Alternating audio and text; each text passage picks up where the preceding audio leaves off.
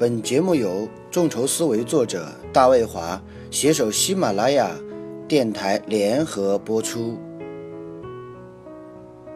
序二，主题：众筹缔造中国经济新业态。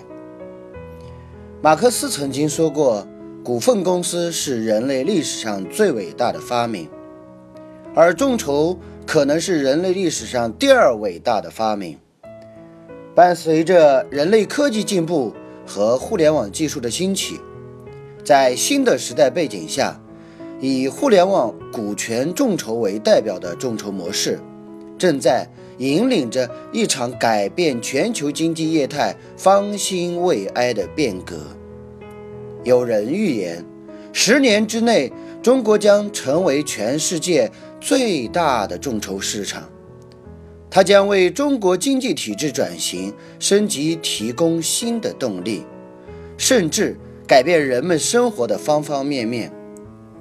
这是一个黄金时代，而我们有幸成为这个时代的见证者、推动者。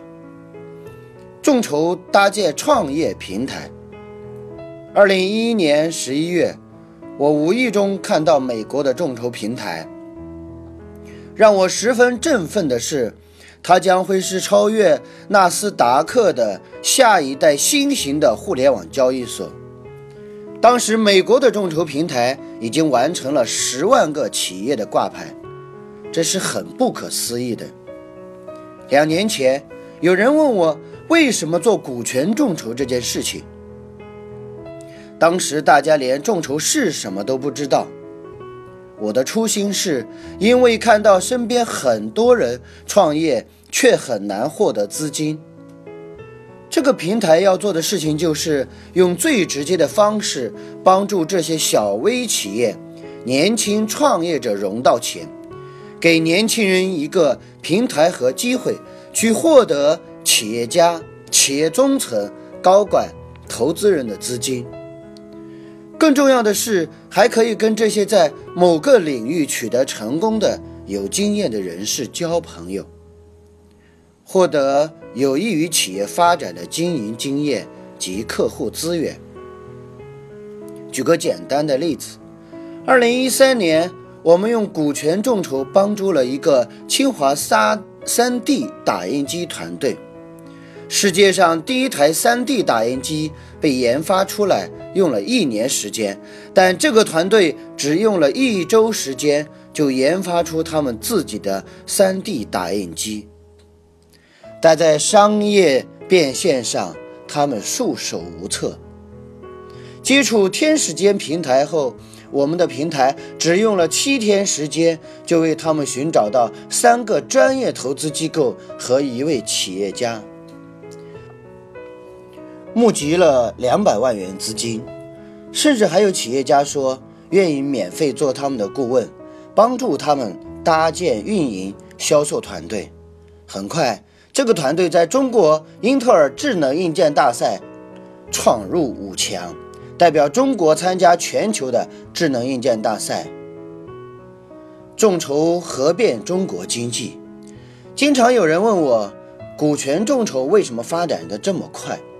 我们看到，从二零一四年十一月，国务院总理李克强在国务院常务会议上首次提出，建立资本市场小额再融资快速机制，开展股权众筹融资试点。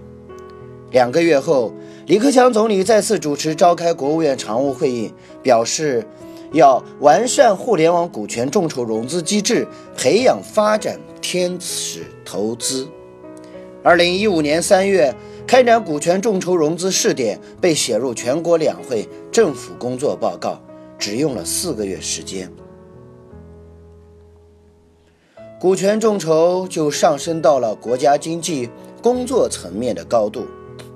我认为主要原因有两个：一是站在风口上，时机很好。为什么总理会提到股权众筹？因为它的几个要素是联系在一起的。互联网、金融、草根参与、创业、创新，当这五个要素集合在一起时，就让中国新经济的发展产生了核变。二是用户思维，股权众筹真正打破了项目方跟投资人之间的不对称。在用户思维里，包括大数据和社交网络的关系，所有投资人、众筹人、企业家组成了一个社群，这是前所未有的突变。可以预见，在不久的未来，众筹将改写中国经济的业态，成为一种颠覆性的新模式。大卫华先生的投资管理经验十分丰富，对众筹有着深入的研究和丰富的实践。他的《众筹思维：打造中小企业产融新模式》一书，详细讲述了众筹的前世今生以及未来的发展趋势。书中对于众筹案例的剖析，视角独到，生动详实，充满启发。